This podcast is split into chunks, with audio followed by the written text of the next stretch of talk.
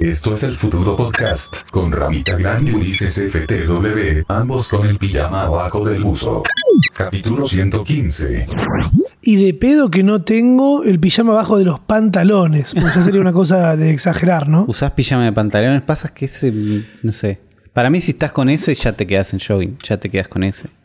Con el pijama, claro. O sea, pero la si tenés que salir a la calle, te- capaz que te lo dejás abajo. Estamos Iba- pasando. Ibas a decir la escuela, porque es, es muy de, de mañana eso. Yo no uso Sí, sí. doble pantalón hace un millón de años. No, yo me compré Vos te ahora comprar unas unas calzas. calzas facheras. Sí. Las calzas térmicas y, el, y una polera térmica también, porque tengo ganas de viajar al sur y ya estar preparado. Es lo primero que hago, en lugar de sacar los pasajes. es me compro ropa de la que voy a usar en ese lugar. Cosa que podés usar una- ya en tu casa, ahora. Los soy una- claro, soy una diva para ir aco- aco- acostumbrándome. Eh, pero tengo la remera con la que dormí. Sí, yo también, yo también. Es, eh, es más o menos eso por lo que estamos pasando. Es domingo 25, estamos a mediados de- del invierno. Todavía no está terminando julio y falta que termine agosto y ya después septiembre como que Septiembre se est- estás más ahí a, a medias, estás más, no, bueno, le erré y me desabrigué, pero estás bien, ya hay más sol. Pero estamos, en- estamos muy ahí, muy en un domingo. Yo por lo menos estoy muy en un domingo. Sí, imagínate cuando llegue el, el fin de este mes, de que viene ahora agosto, cuando termine agosto, vas a poder vernos en vivo. Porque se viene un nuevo eh, presencial, un nuevo podcast presencial del futuro podcast en el Apolo, lugar que ya conocen, en el cual hemos Claro. estado, estamos todos muy cómodos, y va a ser el sábado 21 de agosto a las 21.30 horas. Volvemos a la calle Corrientes. Ya, Volvemos a la calle Corrientes. Más que cómodo. Las entradas, las entradas están en plateanet.com o si no van al futuropodcast.com y van a encontrar los links directos eh, o en nuestras redes sociales. Es muy probable que lo compartamos también, ¿no? O sea, si te, si te hago un canje de un hisopado, Chan, ¿cómo no te voy a hacer un, no te voy a subir una historia hablando de eso? Buen canje, Estuvo buen canje, pero es que además eh, yo creo que hay, hay un par de cosas a tachar en el bingo de la, de la pandemia.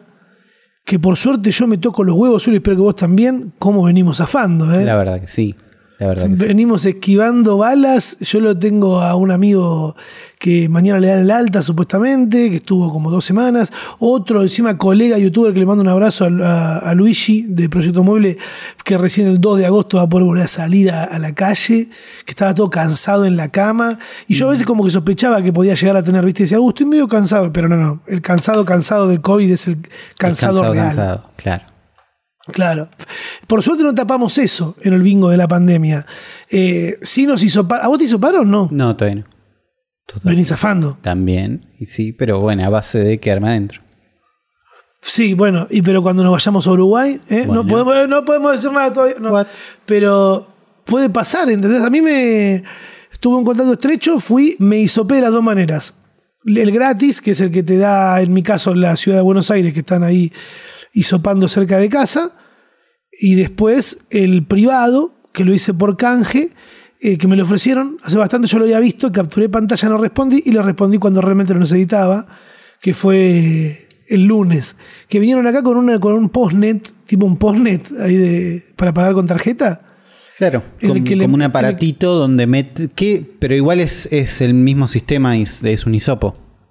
Sí, te meten el hisopo en la nariz. Claro. Con eso eh, marcan un pendrive, como meten el coso en un pendrive un chiquito, y ese pendrive lo meten en el postnet y ahí dice negativo o positivo. Tarda unos 10 minutos más o menos. Bien.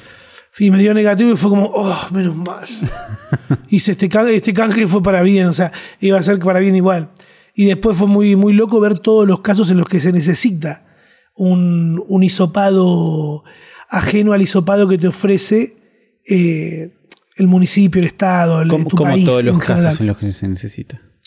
Claro, porque vos, a ver, podés decirme, Rami, pero ¿para qué te vas a, vas a pagar por un hisopado si puedes ir a hisoparte a un centro de hisopado? Claro. Y capaz que no, no es necesario, no tuviste un contacto estrecho ni tenés síntomas, pero necesitas un hisopado de manera privada para poder entrar a un evento, ¿entendés?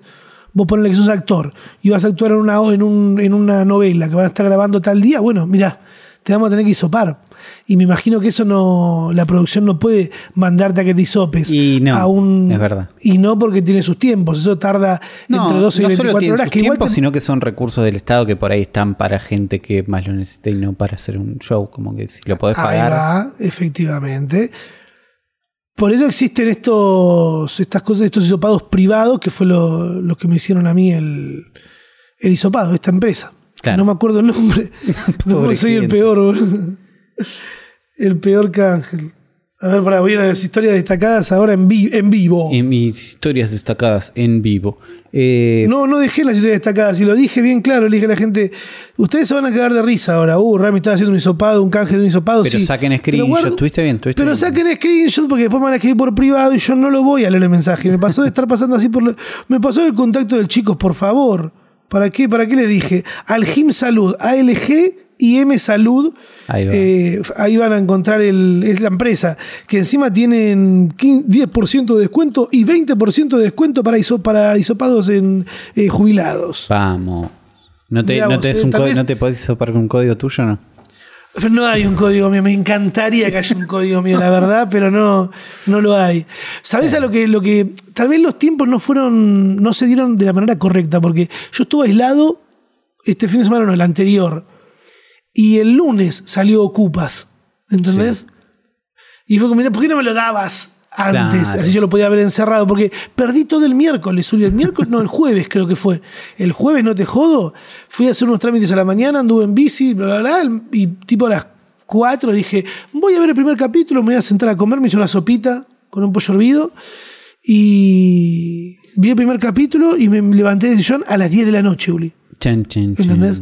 Claro. Me vi todos. me Claro, dejé yo el pensé que era más largo. Son 11 capítulos.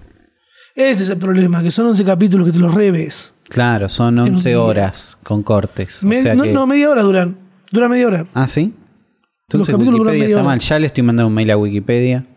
Sí, como mucho dura 40 minutos, pero tengo entendido que dura media Y hora. yo sospecho que son Encima, de 40. Pero tipo 40 Para con, lo- con pausas publicitarias en la tele es una hora. Claro. Si están viendo este pod- si están escuchando, perdón, este podcast eh, y no saben qué es Ocupas, dudo mucho que suceda, porque son personas que están en internet las que escuchan este podcast. Y si hay algo de lo que se está hablando, es eh, específicamente de Ocupas, que es una serie que salió en el 2001, 2002, no me acuerdo bien. 2000. Creo que el 2001, porque el 2000, Dic- clavado. Diciembre del 2000. Primera emisión 18 de octubre del 2000. Gracias. Eh, en el año 2000, bueno, 21 años después de que mucha gente haya, la haya visto nuevamente en YouTube en 360 de calidad. Claro, porque no solo, no 480. solo es, es una serie que salió en el 2000, que estuvo muy buena, que gustó, que no gustó, todo eso en ese momento, sino que es una serie que además estuvo perdida en el tiempo, tipo que, que la única versión accesible era una versión de YouTube espantosa, unos DVDs que Sí. daban vueltas espantosos. Bueno, ¿eso Mm. te acordás cuando Mauri laburaba en Polka que nos decía que entre algunos por ahí se pasaban ciertas series en HD y que hablábamos de, ¿te imaginás que lo saquen en HD? ¿Será posible? Porque digo, Bueno, los simuladores, debe ser esa época. Lo viste 10.000 Sí. veces, lo pasaron 10.000 veces, están distintos sí, formatos. los simuladores lo viste mil veces. Bueno, esto Pero- no lo viste más, eso es lo que tiene. Es que además lo loco que pasó con Ocupas es que empezaron a salir estos, estos días un montón de videos de curiosidades. Filo News sacó uno que estaba muy bueno y después te cruzas con algunos TikToks, con alguna gente entrevistando a los protagonistas.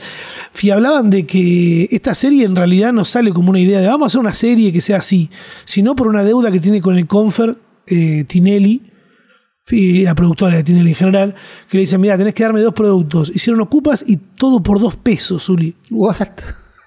¿Entendés? Claro. Una locura, boludo, que Uli se reacciona así porque para nosotros todo por dos pesos es, eh, no sé, yo lo considero algo que me, que me marcó y, Sí, es- y que marcó mi humor. Es una de las cosas que marcaron, sí, un estilo de humor, un, no sé, es muy, es muy importante para nosotros. Es como el cha-cha-cha de mucha gente para mí, porque el cha-cha-cha yo me lo encuentro después, o me lo encuentro Claro, pero- más repetido. Sí.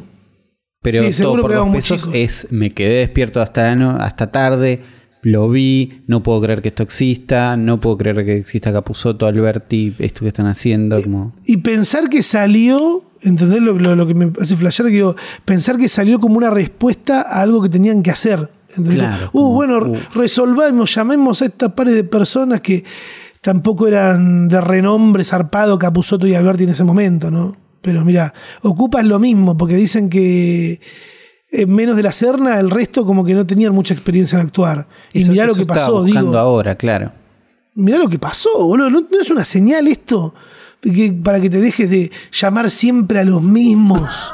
siempre a los mismos actores. Me cago en la mierda. Es lo único que a mí me empuja cada vez más a, a- a poder hacer lo que quiero hacer, que es empezar a dirigir en lugar de este, hacer ficción, ¿entendés? La idea de ver siempre pens- lo mismo. más pensadas, boludo. Quiero otra cosa, boludo. Quiero verle la cara a otra gente. Ya no, no quiero ver siempre lo mismo, boludo. Al final tenemos que dejar algo nuestro eh, plasmado en nuestra generación, porque si, o sea, por lo menos en mi forma de pensar desde lo audiovisual, ¿no? Desde que, o sea, tengo uso de razón, estamos queriendo hacer cosas.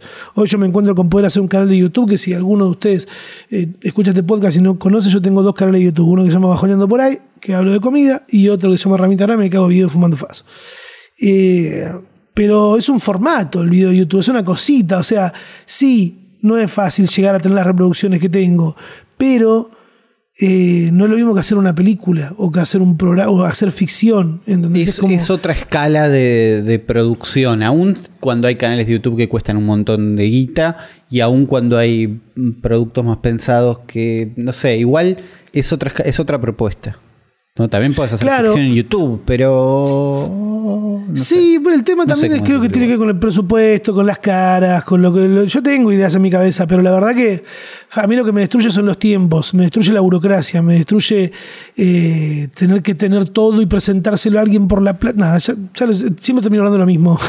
Pero mi recomendación esta semana es que vean Ocupas porque está buenísima. Yo tenía un miedo cuando la estrenan que dije. mm, Por ahí no estaba tan la buena. Por ahí quedó re vieja, ¿no? Por, Por ahí, ahí los chocan. tiempos, Zuli, ¿entendés? Claro. Los diálogos. Inclusive me gusta que muchas veces se pisan, ¿viste? En los diálogos. Sí. Y dicen, sí, sí, sí, sí, voy a escuchar. ¿Qué decir? ¿Qué? Le dicen. Entonces como tiran ahí a decir, nos equivocamos y seguimos hablando porque nadie tiene un diálogo de corrido en la vida real tampoco, ¿entendés? Nadie tiene un diálogo con alguien, hola, hoy qué vamos a comer, hoy vamos a... No, esos diálogos no existen. Eso es lo que también me gusta mucho de Ocupas. Véanla, está en Netflix. ¿Qué hay más fácil que pedirle la cuenta prestada a alguien de Netflix? Y por eso, llegó ahí, llegó al lugar donde, donde la gente ve cosas porque están ahí. Está bueno. Bueno, los precios, ¿no? Los, pre- lo- los precios, Zuli, que todo sale 3,50, las monedas valen. Es una locura. Eso es un, ca- es un cago de risa. eso. Esa fantasía de, de- de ver cómo eran los 2000. Un, pre -dos- un mundo pre-2001. gracioso.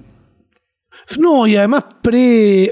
Era, claro, creo que el 2001 lo que la, la barrera esa, porque después se puso todo muy picante. Me pasaba a hablar con amigos que tienen más de 40 eh, que dicen, sí, sí, antes era eso la calle, era salir. Que yo, yo también tengo un leve recuerdo, pero teníamos más o menos 15 años la, la primera vez que salimos.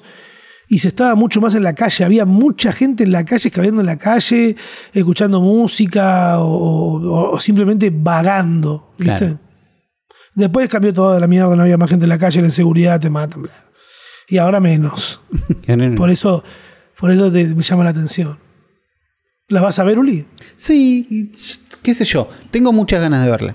No, no, no vi ocupas más que pedazos. Me negué a ver esa versión en 360p que daba vueltas. No. Entonces es algo que siempre quise ver. Tengo que encontrar el rato que digo, uy, estoy para ver algo, poner ahí Netflix y verlo. ¿Entendés? Como estoy. Pero vos cuando, cuando tenés ese rato terminás jugando algo, ¿no? Cuando tengo ese rato termino jugando algo o cada vez más viendo TikTok. Que no... Así como hablamos de que es bárbaro TikTok, no estoy contento de dejarle mis ratos de, uy, tengo un rato. Tampoco. Eh, pero sí, si yo tengo un rato de eso, me, me pongo a jugar algo. Y esta semana tú- hay un, un pequeño nuevo Paco. Un pequeño nuevo, una nueva pequeña posibilidad de juego que no querías, pero vas a jugar más de lo que esperabas. Que es ¿De que salió un juego de Pokémon free to play. Por ahora para Switch, pero que en septiembre va a estar en celulares y cuando esté en celulares va a ser un poco una locura. Que es como un, como un LOL de Pokémon. Es un ¿Cómo se LOLcito llama? de Pokémon. Es un MOBA. Se llama Pokémon Unite. Ah. Pokémon Unite. Chino, ¿no? De la gente de Tencent. Que son los que Lo de hicieron- la gente de Sinopharm. la gente de Sinopharm. Estuve googleando a ver si Tencent tenía guita puesta en Sinopharm, que es muy probable porque Tencent es un conglomerado chino gigante que tiene un montón de cosas. No encontré la relación. Si alguien sabe si Tencent y Sinopharm tienen una relación, nos dice. Pero digo, hay gente que sabe lo que hace, que ya hicieron juegos gratis antes. Y sacan este MOBA. MOBA es tipo, el tipo de juego, que sería como un LOL, muy, de, muy Pokémon, muy orientado a este es mi primer LOLcito, ¿entendés? Es tipo, no jugué LOL, no jugué Dota. A mí no, yo nunca jugué LOL, por ejemplo. Por, endo- por eso, es, es para esa gente. Es tipo, che, nunca te metiste en esta, pero te gusta Pokémon o los tenés de vista, ¿entendés? Como te digo, Pikachu, estás en tema.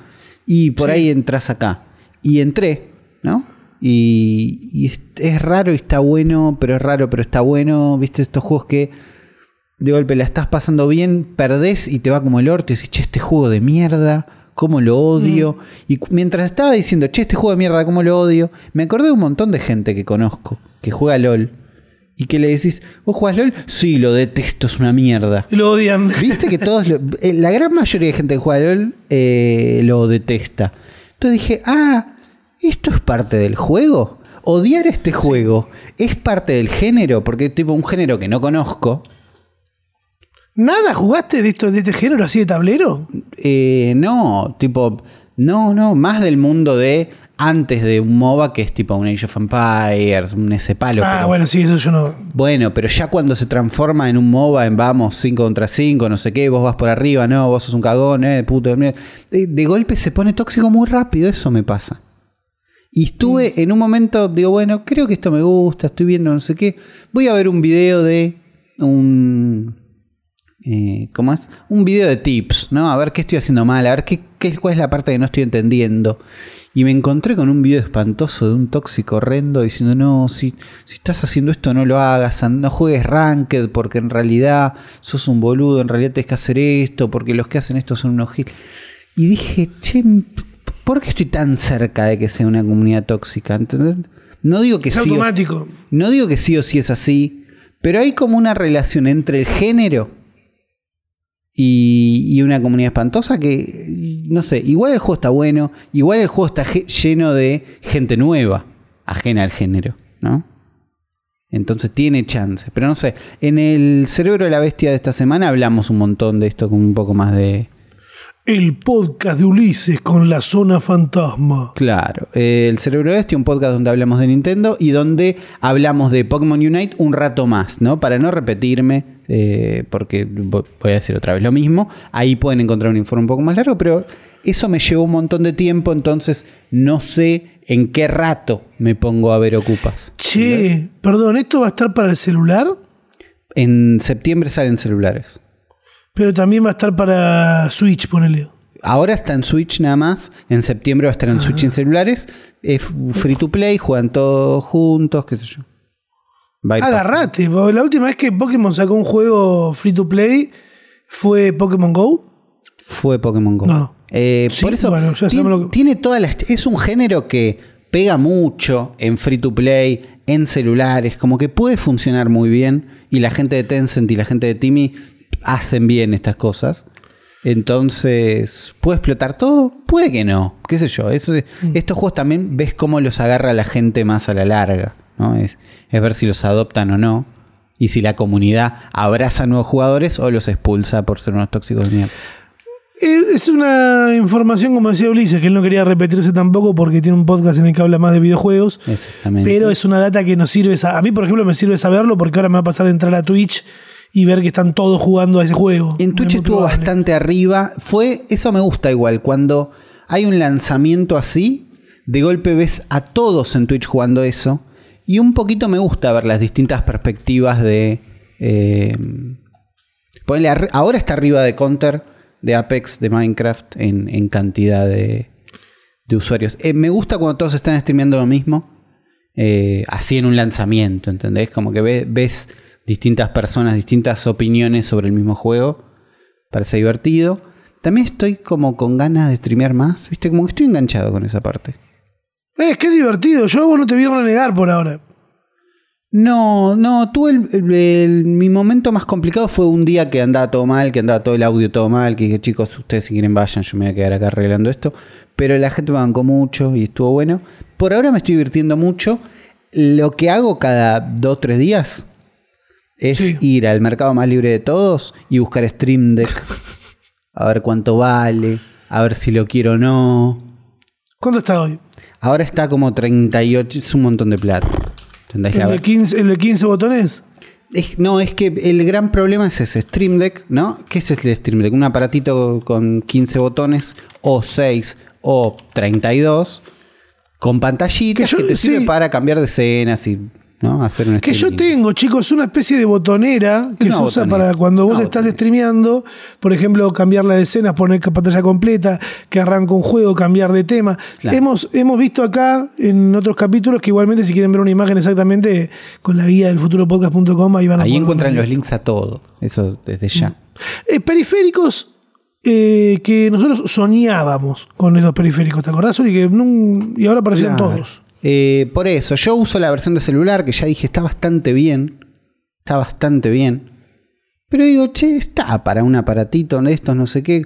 ¿Cuánt- Y me encuentro con que la, la versión barata, que es la que más se vende, es muy chiquita. Es como digo, seis botones. Para esto no tengo nada. Para eso sí uso el celular, uso un tecladito, zafo. La versión del medio, que es la, la que vos tenés, la que creo que quiero, hay uno solo, viste, como que casi no hay. Y después está la versión gigante. Y la versión gigante no solo es un montón de plata, sino que es gigante. No sé si quiero. Si yo tengo la versión No. gigante, la voy a tener que guardar todos los días. ¿Entendés? Como. Yo tengo el No, escritorio más o menos ordenado. No, no tengo espacio para esto. No lo uso tanto, tampoco estoy streameando que me di- digo, me dedico a esto, es mi, ahora, ¿sabes qué? La rompo, donenme cafecito, no sé qué. No estoy haciendo todo eso. No tengo ganas No. de hacer todo eso. Es más un, un hobby, un estoy viendo ahí, me voy divirtiendo, no sé qué, pero la verdad que estoy pasando bien, tengo ganas de hacerlo un poquito más. Eh, y- pero todos los días digo, me compro esto y la verdad que no. No sé, vos tenés el de 15 y estás bien, pero cada tanto puteás. El de 15 siento que estoy cómodo, pero también reniego mucho con cuando se desconfiguran, ¿viste? Algunas Claro. cosas. Me bueno, pone- eso es me- todo, todo lo relativo al stream se desconfigura. Todo. Siempre. Siempre. Que el OBS, que la compu, que la cámara, que no sé qué. Es Lo un- que más se me desconfigura es la cámara también, viste que, el, que depende del cable que tengo. Compré hace poco un nuevo cable micro HDMI y me dijeron, fíjate que no todos funcionan bien. Es una locura. es una locura. Es como querer comprar un iPhone, boludo, que si lo venden todos, pero no, no sé cuál me va a cagar. Yo abrí esa puerta. Eh, abrí esa puerta hace poco. Tengo el mismo teléfono hace un montón. Tengo un iPhone 6S desde 2017, creo que me lo compré. De los modelos más lindos que existen, ¿eh? no porque lo tengas vos. No, para, para mí era más lindo el 5. Era bordes cuadrados, lo lindo. Pero bueno, es el. Ah, no, ese. Eh, el 6S de 2017 es un teléfono que vengo zafando bien, pero que ya la batería, que cuando vuelva al, vie- al viejo mundo, cuando vuelva a salir de mi casa, la batería está no va a agua. Tipo, ahora zafo porque estoy enchufado todo el día. Claro. Tengo un cargador cerca. Tengo como, bueno. Y además, algo que hablamos siempre de los equipos viejos o cansados o no tan potentes, que si vos conocés los límites de tu equipo viejo, cansado, no tan potente, no pasa nada, no te va a sorprender, ¿entendés? Yo me quedo Claro. sin batería. No es una sorpresa. Ya sabía que iba a tener batería. Se sabía que no iba a tener. Estoy como, por ahora estoy adaptado, pero dije, ¿no? En algún y la verdad, ¿cuánto vale otro? Si lo quiero cambiar. Y cometí el error, o no sé si error, pero tomé la pequeña decisión de hacer clic en una publicidad de Instagram que decía, te tomamos el tuyo en parte de pago. No. Y ahora todas Te las... van a dar un chupetín. Me dan un chupetín. No, y ahora todas las publicidades que veo en Instagram, todas, todas, todas son, compra tu iPhone, te tomamos el tuyo en parte de pago. Y... ¿No te aparece la publicidad de la funda de que es como zapatillas Nike? Que sus fundas para iPhone están en todos lados. esa. Todavía no me No apareció, pero porque todavía no googleé fundas, pero estoy por googlear fundas.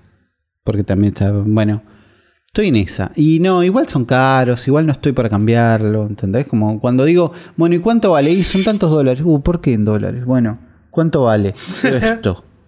no, bueno, la verdad, voy a decir con el mismo, los- lo dejaré enchufado, ¿sabes qué? No pasa nada. Que igualmente, si es caro, Uli, digo, vas a tener que gastarlo porque no te queda otra. Es la, Usamos pan- es mucho, la- es algo, es la pantalla que más tiempo vas a estar mirando, eso seguro. claro. Es lo- es algo necesario. Sí. Ahora, vamos a hablar de algo, si es necesario o no es necesario. ¿Qué dicen ustedes? ¿Es necesario que hayan agregado la opción de una X en el, el DNI? Que en vez de masculino y femenino puedas ponerte una X. Es Chin, necesario. Pues me puedo registrar, puedo ponerme que soy un perro. No Puedo poner ponerte. que soy un... A, a ustedes les parezca que estamos acá haciendo una parodia que no puede llegar a pasar en TN. En TN preguntaron, ¿qué? ¿Yo entonces puedo poner que soy un perro? De no podés hacerlo Sí. del perro, ese Sí, no lo hicieron, boludo. Me lo crucé. ¿Qué pasó en Argentina para las personas que están escuchando desde otro país? Ah, en un tiempo, Argentina fue de los primeros países en los que legalizó el matrimonio igualitario, Sí. que eh, no era legal en su momento. Había una discusión, me acuerdo de que decían, no, pero se van a casar con un perro lo mismo. lo mismo hace un montón de años, en fin, no es lo natural. Eh, y ahora, como era de esperarse, se ha hecho una ampliación de derechos un poco más, también como fue en su momento esa. Ahora se, se, se habilitó la opción de en el género, si no te. Para personas no binarias es esto. Claro. O sea, porque es como, ¿quién va a poder poner una X? ¿Yo? Que soy un, un, un cis, una persona, este, ¿cómo es? Que se identifica con el género con el que nació. No, es para las personas no binarias, o sea, personas que no se identifican ni con el género masculino ni femenino, van a tener la opción de poner una X. Y decir, ah, ¿y en qué me afecta a mí? En nada. ¿Y entonces por qué tanto debate? Y porque ahí es un tema que a mucha gente le hizo sentir un poco zarpada. La verdad que sí. Lo- casi siempre la gente molesta, en realidad, la gente que no quiere que, que- que haya derechos para todos. Claro, que me, quedarse con- me sirve esta excusa para decir, no, pero en realidad, ¿qué, te- qué- cuál es la- cuál es la Pero esto es un gasto. Esto es un gasto. Están gastando. Pero si está, eh, eh, inclusive sabés que no es tanta, tantísima la gente no binaria. Cuando te conviene son pocos, cuando te conviene son muchos, ¿viste? Claro. Ahora estaba, hablaba con un amigo también que me decía, mirá, está apareciendo un montón de gente que no se identificaba con ninguno de los dos géneros. Bueno, también es eso, es abrir la posibilidad a que un montón de gente diga, ah, existe una, una opción que yo puedo elegir acá. Claro, entonces no era que yo estaba sintiéndome flasheando, incómodo y tenía, un- claro. No, claro, no. no, tenía un problema a solucionar. No, no, era, Eh, pero- era, una, era una de las opciones que podía elegir. También habilitó un debate de por qué está el género en el DNI, ¿no? Si hace falta realmente que el DNI haga que tengas que elegir el género, Yo pero creo que debe, debe tener que ver con un tema de, de censo, ¿no? probablemente y con alguna cosa medio vieja. Yo veía una cuenta de Twitter que hablaba de...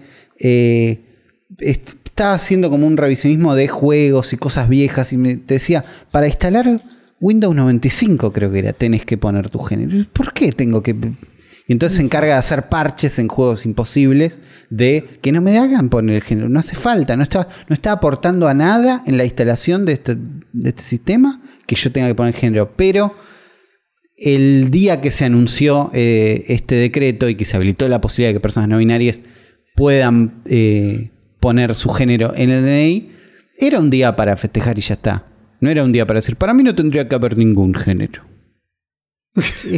No- no- Además, lo gracioso es Montón que de se gente sumen al debate. Pero, no, pero es que además te sumás al debate cuando nunca te importó desde un principio.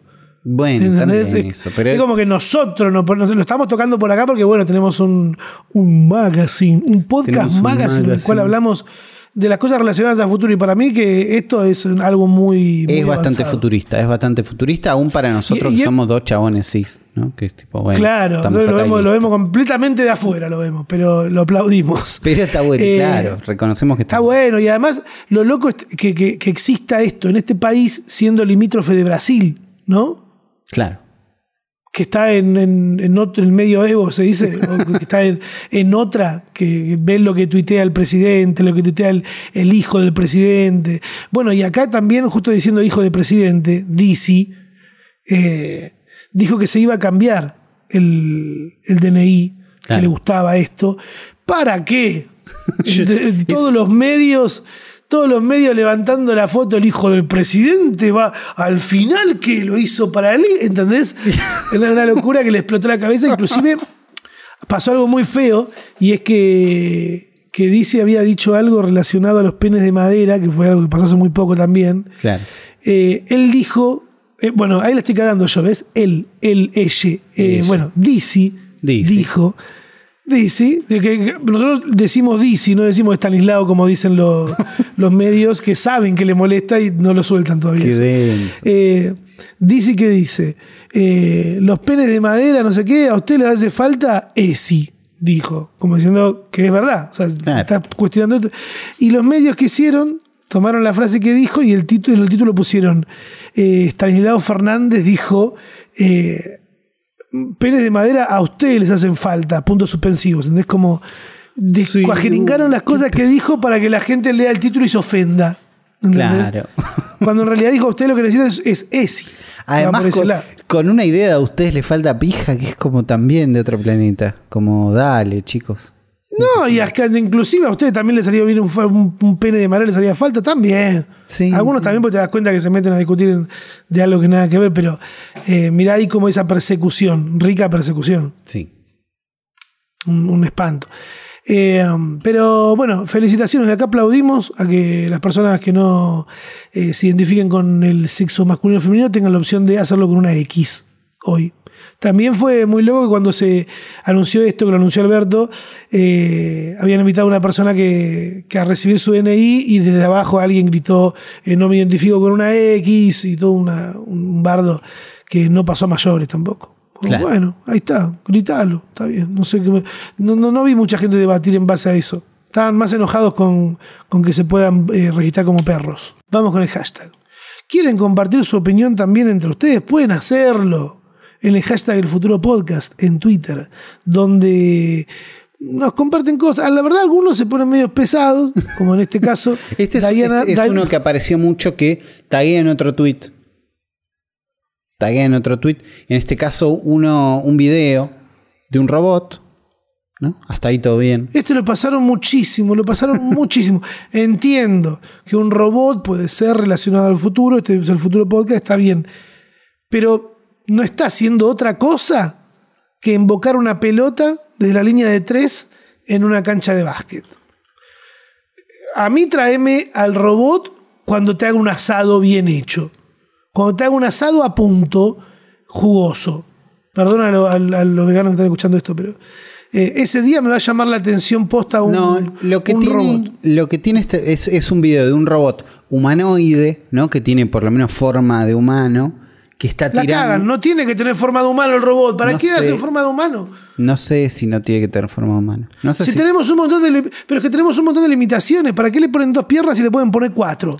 para que sean. Bueno, la cosa es que este robot llama la atención por tener forma de humano y por hacer. Claro. por tirar un. hacer un tiro de básquet como lo haría un humano, con dos. parado en dos patas, con las dos manos, con una más adelante, con la técnica tradicional. Por eso es lo que. Porque si esto. Si esto. Si vos tenés que hacer un robot que hace un tiro de básquet y que salga bien, haces una especie de catapulta por ahí, ¿entendés? No, no le pones brazos y lo haces complicarse. Un cañón. Esto llama la atención porque se hace, tiene forma de humano, no, no es un cañón, hace un tiro que podrían ser los humanos, pero para mí genera una falsa expectativa de un futuro donde yo me imagino un partido de básquet todo de robots. Y el partido de básquet que yo me imagino todo de robots no es no está ni cerca de la realidad. Y ahí es cuando buscas partido de fútbol de robots, porque hay, porque los vimos y no están buenos. No, no porque además que es todo perfecto. No, no, no es todo perfecto. Son unas cajitas que se chocan con una pelotita de tenis sin ganas, ¿entendés? Es como cuando vos fantasías con una lucha de robots y después ves en ISAT a la noche una, Sí. la verdadera lucha de robots. La lucha de Amelie y la lucha de robots. Amelie, la- eh, sí, cuando ves una de estas luchas de robots, Me gustan igual la lucha de robots esos que se prenden fuego y se pegan las que van al ras es- del piso. es una chapa con una es una chapa al ras del piso con una sierra que trata Sí. de dar vuelta a la otra. Nunca es un, Sí. Nunca gana el más fachero, siempre gana el que está más al ras del piso y da vuelta al otro. Eh, unas ¿Cómo chispas es que, te lo ponen. en ¿Cómo desacreditas? ¿Cómo desacreditas cuando algo no te gusta? Eso es un cínico. No, pero Como es dijo que- esa persona. Es que yo sueño con El una lucha de robots un poco más espectacular, ¿entendés? Y entiendo que los Mm. primeros pasos son estos. eh, pero este robot que está tirando este tiro de básquet está generando falsas expectativas. No nos llama la atención, discúlpame, rey, reina, reine, que nos mandaron, porque nos mandaron bastante. Este. Eh, no, no, desde acá bajamos el pulgar. Eh, Tiago Cueva nos dice, hashtag, ¿cómo olvidar cuando... Y pone una foto que dice, eh, en un día escuchaste siete episodios del futuro podcast. Esa persona soñó con nosotros durante un mes. Sí o sí. siete episodios deben ser seis horas, cinco horas, ponele. Siete Estás episodios loco. deberían ser siete horas más o menos. Es como lo que vos hiciste con Ocupas. ¿Cómo te pegó eso? No me pegó muy bien, pero porque no podía, no podía hacer otra cosa. Bueno, Yo no podía el- trabajar. El podcast es muy de que podés hacer otra cosa mientras te juegas claro. A mí, me- a mí me encantaría, igual lo banco a Tiago, porque me encantaría encontrar un podcast con el que me pase lo que le pasa a la gente que escucha este podcast. Porque es re fácil de escucharte una hora entera a dos boludos hablando giladas, ¿entendés? Sí. Pero hay un montón de otros podcasts que también son dos boludos hablando de giladas, pero justo no de los temas con los que hablamos nosotros, ni con la relación que tenemos Ulises de conocernos de toda la maldita vida. Claro. Eh, gracias, Tiago, por, por eso. Eh, Nina nos dice el futuro podcast sobre historias, eh, historias sobre Rappi. Y nos manda un tweet de alguien que dice, hoy pedí, una captura en realidad, hoy pedí eh, un Rappi que me fuera a comprar ropa, excelente servicio. Y bueno, muestra ahí unas fotos de Unos de un- screenshots de cómo se llevó con la persona que le iba a comprar ropa. Claro. Y los de Rappi México, rápido, pusieron, esta historia nos encanta. eh, queremos, que se, queremos que se conozcan, como diciendo, las compartimos. Y alguien aparece al toque abajo y tira, en vez de andar opinando en tweets, ¿por qué no mejoran la condición de trabajo de sus rapis? Para empezar, Para empezar con beneficios beneficio. sociales. Bien, banca- bancamos esta Queen of Genovia. Me- que estaba me, ahí. me encanta por- me encanta porque eso es lo que pasa siempre que nos nombra Spotify Argentina, el futuro podcast, saltan y digan, páguenle a las personas que hacen podcast. Creo que podemos eh, empezar a, relajar un poquito con eso y no guardarlos tanto porque también como que los de Spotify tratan ahí de tirarnos una onda, de tener buena onda con nosotros y siempre vamos nosotros y le ponemos, eh, no le pagan a la gente. Eh, pausémoslo, porque quién te dice capaz presentamos algún proyecto, porque Spotify también está eh, con una convocatoria abierta a proyectos eh, que no sé bien cómo son los links, si, si- dónde se pueden dejar. o- vamos a preguntar, porque nosotros estamos hablando con Spotify Argentina y nos, nos- nos dijeron si queríamos presentar algo. Eh, para los que tengan algún proyecto, capaz en el próximo podcast le decimos y si lo tenemos ahora se lo dejamos en el futuropodcast.com, que es la guía de los links. Claro, Eh, Ignacio Ro sí. Eh, igual está bien esto, eh, que la gente moleste así en, con Sí. determinadas cosas como, como precarización laboral, y está bueno. El futuro podcast eh, puso Ignacio Roca y dice: TikTok no te escucha por el micrófono. Básicamente porque no le hace falta, porque para conocer tus deseos más profundos en función a la cantidad de tiempo que pasás viendo los videos. Lo leí como el orto la última parte, pero acá lo que nos muestra es un link de wsj.com. The, Wall Street Journal. Claro, yo no sé qué es eso. Eh, hablan de cuánto tiempo te pasás mirando los videos en pantalla. Claro, esto es un es clarísimo. Y TikTok, eso es lo mágico de su algoritmo. Inclusive te invito a que si no crees que funciona así, pajeate mirando TikTok. Vas a ver cómo automáticamente los videos que te van a tirar van a ser uno atrás del otro de la cosa que vos querés ver, pura y exclusivamente para estimularte. Después no sé cómo, si, si es recomendable seguir haciéndolo, pero bueno. Y Nos es, dice es muy de romper algoritmos eso, pero, pero es verdad que te, sa- te sacan la ficha así. Es tipo, es muy simple. Lo que tiene TikTok es un sistema muy avanzado donde se da cuenta por qué estás viendo esos videos. Solo con el tiempo que los mirás, solo con la forma en que reaccionás y sabe. Sí, por eso digo, eh, una cosa es mirarlo para estimularte, otra cosa es mirarlo para masturbarte y otra cosa es para distender, te va a dar cosas distintas, es muy loco. Rodrigo nos dice, ¿esto es nuevo? Soy, soy beta de IG, pero no sé si estaba implementado, traducción o corrección.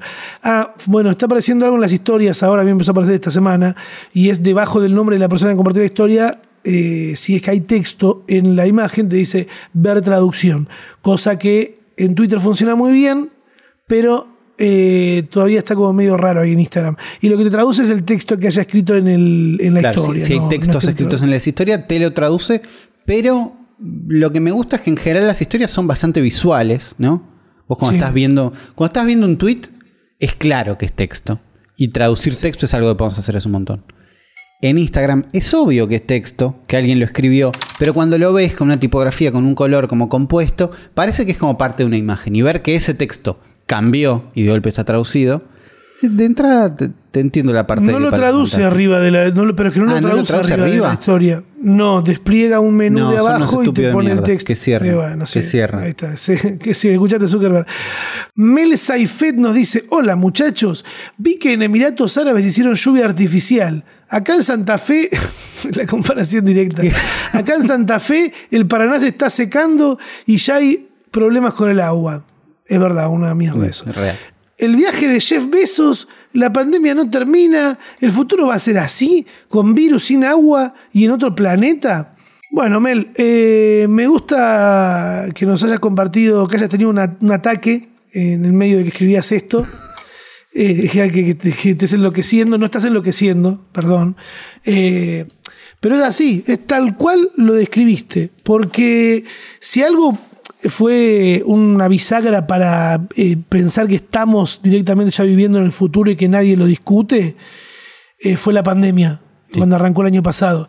Y lo que sucede con la pandemia es que sí, cambiaron un montón de cosas, pero en realidad es como si se hubiese subido el game, se Claro. subiera la intensidad de las cosas y sea algo que ya venía pasando de antes. Jeff Bezos yendo al espacio, o por lo menos al, al bordecito del espacio, es los chetos haciendo lo que se les canta al orto. O sea, la gente, y sin que suene feo, porque todavía los chetos, la gente de dinero puede hacer lo que se le cante el orto siempre, porque vivimos en un mundo en el que se maneja con dinero. Claro. En los problemas, los problemas ambientales en relación a, a- a que no haya agua, por ejemplo, en, en Emiratos Árabes y también en Santa Fe, eh, es algo que viene pasando de hace rato. Ahí justo todo lo, lo- lo- lo- que engloba este tweet habla del cambio climático. Porque todo lo que están haciendo también tiene que ver con que en otro planeta es como si estuviésemos planificando una huida de este planeta que ya está, ya lo hicimos mierda, nos vamos a hacer mierda a Marte, nos vamos a hacer mierda a la Luna, vamos viendo, aunque lo- los vuelos que, que sucedieron estos días, que por ejemplo eran los dueños de, por ejemplo Jeff Bezos, el dueño de Amazon, que tiene su empresa de cohetes espaciales, hicieron un vuelo al bordecito de entre el planeta Tierra y el espacio. Son vuelos que Sí, van a ser planeados para millonarios. De entrada es un vuelo comercial. Es, che, ¿tenés tanta plata como para ir al espacio? Si querés, te llevo. ¿no? Están, están testeando el, el vuelo comercial, no un vuelo de, che, vamos al espacio para poner un satélite para después no sé qué vuelta, como con un plan más técnico. Sino que, che, ¿estás para pasear? Estoy para pasear. Eh, Y es- contaminar un montón es más, en el es- viajecito. es más ese plan por ahora. Igual creo que Jeff Bezos más a largo plazo tiene un plan de subir las industrias a Marte o a la Luna. Y es tipo, todos los laburantes que vayan para allá. Nosotros nos quedamos acá. Ah, no se van los ricos, mandan a los pobres, clave. Es tan claro, el plan de Jeff Bezos es más como mandar la parte que contamine a otro planeta y la gente que trabaje en la parte que Nunca no contamine. contaminar, nunca no contaminar, No, nunca, ver la no manera de contaminar. La- el plan de Elon Musk es más, che, en algún momento la Tierra se va a acabar, tendríamos que ir pensando en cómo ir a vivir en otro planeta. Claro, tomarse el palo. Claro, son como la- las ¿Y dos Bilardo? posturas. No sé cómo, ¿Y Bilardo qué dice? no sé cómo funciona. Daniel, Daniel dice, hashtag Futuro Podcast, me parece un tema interesante que tocar. Estuve en desacuerdo con esta modalidad desde el día 1. Chan, chan, y chan. espero que este y espero que este sea un primer paso para dejarlo de lado para siempre. Está retuiteando eh, a una bendito spoiler que dice Disney confirmó que la modalidad Premier Access no será no se hará más y todas sus películas serán estrenadas en los cines únicamente como era antes. Esto es debido a las grandes pérdidas de ingresos que tuvo Black Windows por la piratería, que bueno, ¿qué estaba pasando, Luis? Explícame porque suena lógico, pero el enojo de esta persona, ¿qué está sucediendo? Claro, no, entiendo por qué Disney no va a hacer esto, no entiendo por qué te enojas con que Disney decida esto, pero ¿qué es lo que pasaba? En el mundo hay una pandemia en este momento. ¿No? Sí, sí, Entonces no podemos ir al cine. Básicamente está pasando eso. Un montón de ¿Qué vos películas. no puedes ir al cine? Bueno. Yo estoy viendo las historias, un montón de gente yendo al cine. Bueno, es que, es que está volviendo la posibilidad, pero durante un tiempo no se puede ir al cine y en, el, en la actualidad se puede ir menos gente, un poquito menos. Hay como una tira ahí, ¿no? Al mismo tiempo, Sí. los servicios de streaming crecieron muchísimo, ¿no? Y aparecieron un montón de servicios nuevos como Disney Plus, HBO Max, no sé cuánto, no sé cuánto, no sé cuánto. Las grandes películas, ¿no? Tipo la nueva de Marvel, la nueva de no sé quién, la nueva Star Wars, dijeron, bueno, mm, están e- evaluaron la posibilidad de, bueno, podemos estrenar un mes en cines y al mes la estrenamos en servicios de streaming. Algunos con la misma suscripción, otros como Black Widow lo que hicieron es, la peli sale en cine y sale en Disney Plus al mismo tiempo, pero te vamos a cobrar un extra, ¿no? Te vamos a cobrar como si fuera una entrada de cine. No sé si es barato o caro, pero para el caso no importa. Digo, te cobran un extra para verla en tu casa o si querés vas al cine. Eso era lo que estaba pasando. ¿Y qué pasó? Existiendo la posibilidad de que la película se pueda ver de forma digital, es mucho más fácil que exista una versión pirata. Porque no es. No tiene que ir alguien con una cámara a un cine a filmarla del cine, como hemos visto tantas películas en el pasado. Sino que existe una copia digital que alguien la copia, la vende, se sube listo. Entonces, como no le. como hubo tanta piratería y no ganaron la plata que ellos esperaron, que no quiere decir que perdieron plata. No ganés plata, hacelo por amor al arte, como los youtubers. No, ¿eh? pero digo, ganaron, digo, funcionó, pero no ganaron la plata que esperaban. Entonces lo que están diciendo es, no vamos a dejar que la gente vea las películas en la casa, no está tan bueno, vamos a hacer que tengan que ir al cine. Entonces, no entiendo de dónde sale el enojo a que haya más, que haya opciones para verla. Digo, me parece bien que vos puedas ver la película en tu casa si querés. Además, claro que no vamos a estrenarla para esperar a que se puedan volver a los cines. No, No. Y no entiendo cómo te ofendés porque Disney no ganó tanta plata como vos esperabas. Tipo, Disney va a ganar plata igual, no pasa nada, chicos. Ah, No te enojes, no te enojes. Esa es la no te enojes. Brenda nos comparte, nos dice hashtag futuro podcast. El tiempo en pantalla de mi madre, 7 horas 50 minutos solo de chinchón. Señora, un límite. Eh, mira, mamita, porque te llama Brenda. Si tu mamá está 7 horas solo jugando al chinchón en el celular, es porque vos no estás queriendo jugar al chinchón con ella. ¿Eh? Se resuelve con Repart- un, un mazo de cartas.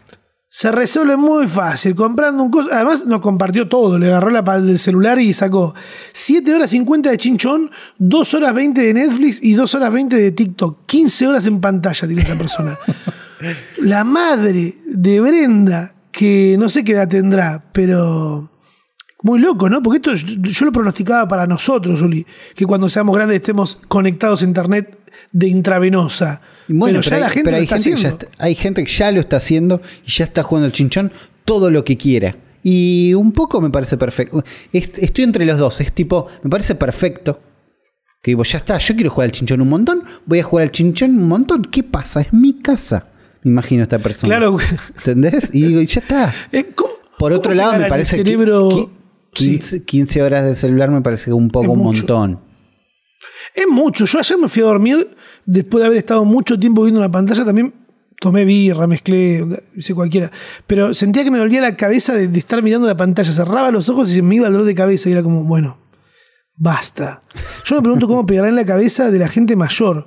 Porque una cosa es nosotros que fuimos adaptándonos lentamente, pasando por un Nokia 1100, por un Motorola 6300, un Samsung Galaxy 2, digo, ¿entendés? Y pero esta persona Ah. también, por ahí. No, pero hay gente que, poner la gente que grande, Sí. ¿entendés? Que mucho tiempo no le dio bola y ahora, boom, les dan un celular que es mucho más fácil de usar de lo que era antes. Claro.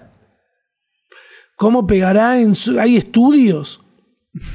no sé, alguno debe haber. Porque hagan un estudio, habiliten estudios a que se puedan hacer. Porque desde, también yo desde te- el futuro del podcast decimos, hagan un estudio. hagan unos buenos estudios. Este fin de semana también vi la película esa, la de los trillizos, ¿viste? ¿Cuál es la película de los trillizos? Los tres No, suena como que te estoy, suena que te estoy recomendando Naranja y Media, pero no. En Netflix también pusieron ahora un documental de unos trillizos en Estados Unidos Netflix que fueron. Netflix trillizos, que se hicieron famosos inclusive en su época, que fueron separados al nacer y se fueron encontrando después. No estoy spoileando nada, chicos. Búsquenlo. Está, está buena para verla. Y hablan de que era un estudio y esto y lo otro. Eh, me, me gustó mucho. Pero eh, hagan estudios, habiliten, Hagan aunque sean estudios. feos. Esos fueron los mensajes que ustedes compartieron con nosotros en Twitter con el hashtag El Futuro Podcast. Y compartan con sus amigos este podcast también. También digo, comparten en Twitter, pero pienso, pueden ponernos votos negativos ahora, porque también esta noticia dando vueltas de que en Twitter se van a empezar, se está probando los votos Están positivos probando. y negativos para los tweets. El voto positivo sería el like. El voto sabemos. positivo es el like, es lo que funciona desde siempre. Es Lo que algo fue que, Fab en un momento. lo que fue fav- Favo favorito en Twitter en sus principios y lo que fue el like de Facebook. Creo que Facebook popularizó el like como la medida universal de me gusta esto. A Facebook se le reclamó mucho como no se podía poner, po- quiero poner que no me gustan las cosas. Y Facebook siempre lo que dijo es, preferimos ordenar el universo en base a las cosas positivas y no a las negativas. Y entiendo por qué lado iban, ¿no? Tipo, ¿para qué querés decir no me gusta esto? Sobre todo por cómo eh, Facebook ordena el mundo de que lo que likeas lo vas a ver. Es casi como seguir en Facebook. Eh, en, del lado de YouTube tenés likes y dislikes, ¿no? En YouTube podés likear y deslikear las cosas. ¿Vos como youtuber te pasa algo con eso? No.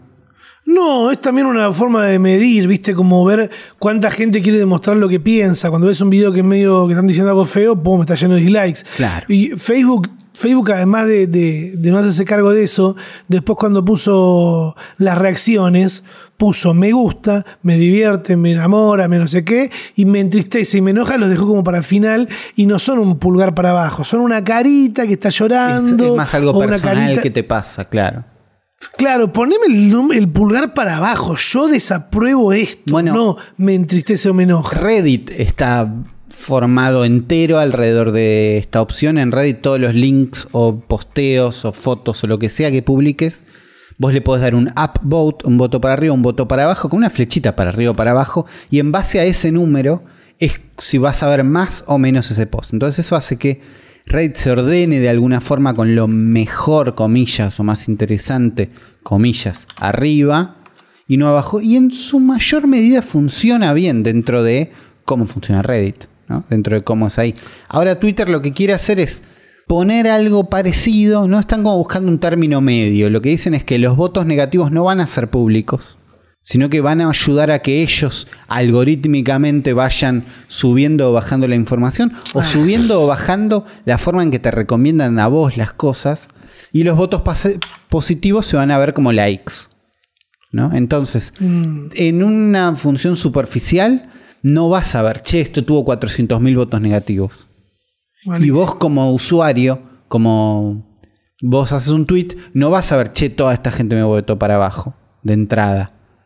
Pero como, como consumidor vas a poder decir, esto me gusta, esto no, esto me gusta, esto no. Y eventualmente yo creo que ellos esperan que la plataforma se vuelva un mejor lugar así. No sé si funciona, No si sé. es tan fácil. No. El mercado se regula solo, ya sabes. Esta- eso es lo que están pretendiendo acá, pero Twitter, que es muy un lugar de banda, de che, vamos todos a bajarle este tweet a top. blu, blu, blu". No sé qué va a pasar. No sé qué va a pasar, pero por un lado me gusta. Tipo, esta idea no me parece genial, pero me gusta que Twitter esté hinchando las bolas y cambiando cosas y probando a ver qué pasa, porque en una de esas Sí, la pegan. sí. En una de esas la pegan. Sí. No, y además ya de por sí a mí me agrada que se hagan cargo cuando algo no funciona, como hablamos la semana pasada de los flits que los fletaron. Que estén fletando a sacar. es un montón. eh, habla de que, nada, que estos cambios a veces pegan y a veces no. Y para mí, Twi- Twitter a esta altura, sabiendo que no es tan grande que Fe- como Facebook, sabiendo que no es tan grande como Instagram, sabiendo que casi que siento que ni intenta competir, me parece que Twitter se dio cuenta a esta altura que tampoco tiene competencia, que si bien las otras plataformas o redes son más grandes, ninguna es Twitter. Ninguna llega al estado de Twitter de relevancia o no relevancia. Por más que los pibes más jóvenes no lo usen tanto, por más que. Tipo, Twitter tiene un lugar y tiene un gusto que me parece que se están relajando con che, esto no es tan fácil de reemplazar. Tenemos un lugar para probar a ver si lo mejoramos. Entonces me parece que un pasito para ese lado está bueno. Me gusta, me, me- me gusta ese análisis. Me gusta de que se entienda que, que Twitter no, no tiene una competencia que, que le haga frente. Ah, Lo que me pregunto es, ¿Tumblr seguía, seguía existiendo? Yo me había olvidado que Tumblr seguía existiendo. La última vez que me enteré que existía es cuando avisaron que iban a empezar a bajar un poquito el contenido erótico. iban a sacar el porno de su plataforma. No iban a sacar lo lindo a Tumblr. Bueno, eh, ¿qué están haciendo? ¿Desde que es de Yahoo? Creo que Yahoo compró Tumblr desde ese momento. Qué manera que- de cagar todo Yahoo, ¿eh? Cuando compró Flickr, ¿te acordás también que Flickr estaba bueno? Lo compró Yahoo y lo dejaron de usar. Instantáneamente, instantáneamente, pero, Automático. pero porque lo rompo ahí. Hay una nota espectacular que después voy a buscar y les vamos a dejar en el futuropodcast.com, que es cómo Yahoo mató, mató Flickr, que es espectacular, que es muy buena para ver cómo fue esa historia. Ahora lo que está haciendo Tumblr es presentar Tumblr Post Plus, que es la posibilidad de que los, los fans se suscriban a sus Tumblr favoritos por plata por mes. Basta. Lo que están haciendo todos. Basta. Lo que están Ya lo que haciendo. están haciendo todo. La plata girando por ahí, pero que la ponga la gente, no la vamos a poner nosotros. Yahoo, deja de destruir todo. Lo pedimos desde acá. Sigue siendo de Yahoo. Vamos a ver si sigue siendo de Yahoo. Roulette, Chat Roulette también lo compró Yahoo. Chatroulette todavía no compró Yahoo. No sé quién lo tiene, pero sí hubo un, un cambio de manos eh, en Chatroulette hace poco. Y la, la aplicación está, surgi- está, está viendo una nueva movida de che, a alguien le importa. ¿no? Chatroulette, que era una aplicación de 2010, más o menos, que te permitía entrar en un chat, roulette, tipo random, donde vos instantáneamente estás haciendo un chat de video con otra persona, cualquiera. Al- Una aplicación donde. Una aplicación, una página. Una página blanca. Era una página, sí, no tiene una explicación. Super under. Nosotros hemos estado horas y horas, pero ¿cómo van a hacer ahora para que la gente no, no muestre más el pito? Bueno, ¿qué pasaba con Chatroulette? Entrabas y veía gente que estaba con el pito afuera diciendo que me vean cualquiera, tuk. Y, y pasaba, pasaba eh, mucho. Están usando una inteligencia artificial, ¿no? Se juntaron con la gente de. déjame buscarlo, déjame buscarlo, déjame buscarlo. De Bits and Pretzels. ¿Qué es eso? Creo que es Bits and Pretzels. Eh, no, Bits and Pretzels es una conferencia alemana. Quiero ver quiénes son los que les están prestando el servicio. ¿Hay alguien que les está prestando el servicio de, che, yo tengo un detector de pijas? Yo tengo Ah. un sistema, una inteligencia artificial entrenada para reconocer desnudez. Y podés usarla para filtrar usuarios en tu plataforma que están tratando de mostrarle algo a otra plataforma, a otra persona que no lo estaba esperando. Porque la idea de Chatroulette era que veas a un cualquiera. Eh, un random, no su pene. un random, no su PN, claro. Por lo menos tengas una conversación antes. ¿No? Che, ¿estás para esto? Y no, y sí. Bueno, y ahí vemos. ¿No? Eh, Hive se llama. Es una startup eh, de San Francisco que compraron. Ah, compraron directamente. Compraron una empresa que se encargaba de esto. eh, que se encargan de darle soluciones de inteligencia artificial. Acá muestran los ejemplos, es viendo autos en un tipo, sacando patentes o descubriendo tipos de autos dentro de una cámara en la calle, ponele. Ahí va. Eh, se dedicaban a esto. Eh, Chatroulette dijo. Y ahora "Esto se, dedican a sirve". mirar pitos. Ahora se dedican a mirar pitos no deseados en Chatroulette. No sé qué lugar tiene Chatroulette hoy. ¿Entendés? Como Boludo, qué molesto igual también, digamos todo. Qué molesta las minas mostrando la concha en Charlotte, boludo. Eran un montón. lleno, la verdad. Ni una. Creo que no nos cruzamos una Nos en todo hemos el. la vida. cansado, cansado de adolescentes de ver. Qué cosa, ¿eh? Qué Eh, loco, boludo. Ni una, Uli, pero no, ¿te acordás de una que nos haya mostrado las tetas contra nuestra voluntad, boludo? nunca. No. No pasó. Era lo que más, era lo que más estábamos esperando en ese momento. Digo, niños, Tal vez, niños claro. con chat roulette tocando F5. A ver qué pasa. No pasó, no pasa, no pasa. Pero bueno, ¿qué lugar tiene chat roulette hoy? ¿Entendés? Como que entre alguien, tuk, tuk, tuk, y vea y termina hablando con alguien. No sé, pero están intentando. Parece que les está yendo No, bien. ya está Omegle también. O sea, los únicos que terminan usando chat roulette o Omegle son pibes que hacen videos para TikTok. Es para generar contenido fácil. Sí, en general es eso. Nadie va Claro, con, Omegle con tiene lo plan de hablar mismo. con nadie. Ah, mira, vos entras a Omegle, yo no he entrado o no hace mucho, y tenés eh, empezar a chatear. texto o video, ¿no? Tenés la opción texto o video. Y después tenés porno o gay. Son las otras dos opciones. Si- querés porno gay, Bueno. no sé cómo haces. Anda- andás a ver, nosotros no, no estábamos con- no entramos en ese plan, pero estamos haciendo un podcast ahora, tenemos que terminarlo. Claro. Eh, eh, ¿Vuelve Chat Roulette? Puede ser. Puede Eh, ser. Le sacan lo único divertido que tiene, que es que los degenerados puedan meterse a acosar gente. Eh, por otro lado, también no podemos hablar mucho de lo que son los Juegos Olímpicos que arrancaron ahora hace un par de días, eh, porque no lo estamos viviendo. Sí me resulta raro no contar con un fixture, aunque si vos buscas Tokio 2020, eh, en- se sigue llamando Tokio 2020 como Porque ya imprimieron tenía- todas las remeras, ya Claro. salió el jueguito de Sonic, ya está todo hecho. Tokio 2020 Argentina y Google te tira ahí los, los próximos o lo que están sucediendo. Supuestamente mañana a la 1 de la mañana, o sea, ahora, porque sucede toda la madrugada, Uli. Claro. 0030, 001, lo próximo es básquet, Argentina contra Eslovenia, eh, tenis, eh, hockey sobre hielo, balonmano, natación, fútbol. ¿Cuándo está Delfina Pignatero? Creo que el, mañana a las 9 de la mañana. Eh, que es la única que tengo el nombre porque Es una- un- muy bueno, muy bueno. Eh, vamos a ver, hay de todo. Eso es lo único que te puedo decir de Tokio 2020, que lo que me agrada de esos horarios es que uno si está eh, despierto esa hora está re loco o tomándose un vino y ver a otra a una persona hacer actividad física de la manera en la que le hacen personas que viven para eso uno, uno desde, el, gim- desde el- desde el- desde el sillón de su casa es mágico La que que suceda La verdad. poder verlo en HD y creo que encima lo podés ver re fácil en YouTube creo que Claro compró Mar- algo de marca- los derechos A mí todos los links que me aparecen son de marca Claro. Y- Raro eso. Raro, pero, pero podés verlo re- relativamente fácil. Tienen como cinco canales en YouTube. Eh, algo que llamó la atención mucho a todos es que el, el canto de los argentinos, que como había un silencio terrible en el estadio porque no hay público, los de Argentina empezaron, "Eh, no puedo parar, porque es lo que pasa cuando se juntan más de tres argentinos fuera de, de Argentina. Es lógico, va a pasar, sí, lo aplaudimos también, pero mucha gente decía por ahí, me parece, me parece que los community managers que están fuera de Argentina, que trabajan, o sea, community managers en general, de medios de otros países, saben que si tuitean alguna gilada festejando algo como el aguante argentino, que son una fiesta, lo que sea, hablando bien, es muy probable que los argentinos lo hagan tendencia en su país, cosa que no pasa con todos los países. Claro. Porque si vos te fijas los números de retweets, de retweets citados, de gente de Argentina, yo no tuve la. Tuve- no, no elegí nacer en Argentina, tuve el privilegio. Eh, y pasa. Somos, somos un país que, que arenga mucho.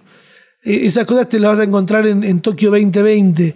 Googlealo. Por ahora no podemos pasar na- ninguna otra locura. Otra cosa que se destacó también era de que supuestamente las camas de los, de los eh, de las habitaciones de la Villa Olímpica, donde descansan los deportistas, eran hechas de cartón para que no puedan coger.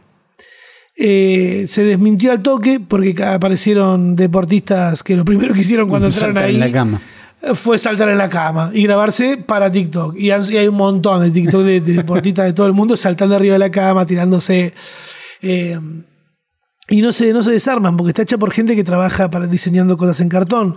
Lo- se hizo así para después poder reciclar esas camas porque si no después se las meten en el orto y no quieren.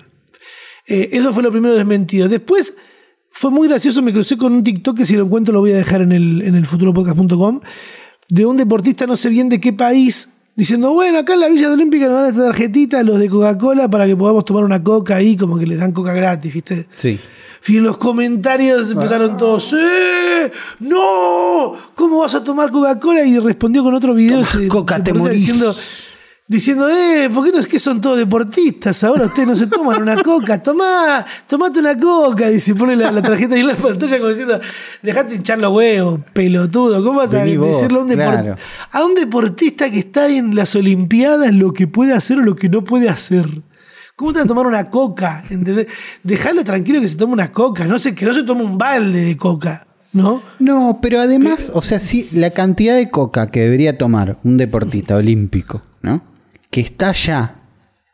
Yo creo que él ya la sabe, él o ella, ya lo sabe. Sí, no necesita que vaya a ir No hace TikTok falta a decirle. que le expliquemos nosotros desde acá cuánta coca puede o no tomar. Qué loro, qué loro. Debe estar en oferta las pipas, boludo, porque se llenó de loro de. Otra cosa, yo me- cuando veía los comentarios, Dios mío, también me crucé con una piba que, que era súper flaca, que me pasa todo el tiempo cruzarme con pibas súper flacas que se nota que son mucho más flacas que, que- que la media, haciendo un paso de TikTok re contentas bailando y abajo alguien diciéndole, estás dando un mal ejemplo. Pues qué sabes si está dando un mal ejemplo. Es muy flaca y está bailando nada más que la tapamos, le ponemos una sábana encima y hasta que no tenga un cuerpo parecido al del resto, la dejamos bailar y vivir su vida, ¿no? Claro, no, Porque que tenga culpa, que sabe que estos views son culpa, en realidad está haciendo algo mal. Es una piba bailando, no está diciendo, miren qué flaca que estoy porque no como, ¿entendés? Es una piba que tiene un cuerpo distinto y está. Es, es- es muy loco todo ese. Sí. Habría que hacer un especial en algún momento. Sí. re- analizando eso y hablando con algún especialista. Eh, también, bueno, Tokio 2020, lo último que puedo decirles es que se estuvieron repartiendo forros, porque ¿qué pasa cuando se juntan personas que tienen que estar en unas condiciones fantásticas su cuerpo, que están llenos de energía y que son hermosos? Van a querer culear, es una naturaleza humana. El tema es que no sé por qué es eso en lo deportivo. ¿Les, les, les caga el rendimiento que cojan antes de competir? No, me parece que, si bien debe haber algún tema de rendimiento, me parece que históricamente les dieron forros y dieron, tipo, chicos, cuídense, no sé qué. Me parece que la parte de pandemia mundial es lo que está diciendo, chicos, Ah, regulen. COVID. regulen esta parte. Mismo en, en- en Japón, había un montón de gente que no estaba a favor de que se hagan estas, estas, estos Juegos Olímpicos que el año pasado tendrían que haber sido, ¿no? Y que dijeron, bueno, lo vamos a hacer ahora. Había un montón de gente que decía, que este- esperemos un poco más, ya está, ¿no?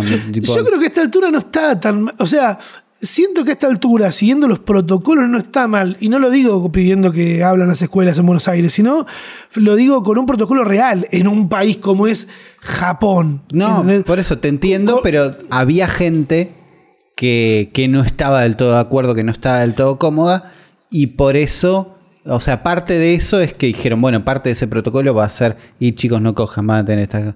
Les dieron camas de cartón, después, tipo, todo se sobredimensiona de lejos también. Van a terminar culeando. Ese es el final de este podcast. Van a terminar culeando.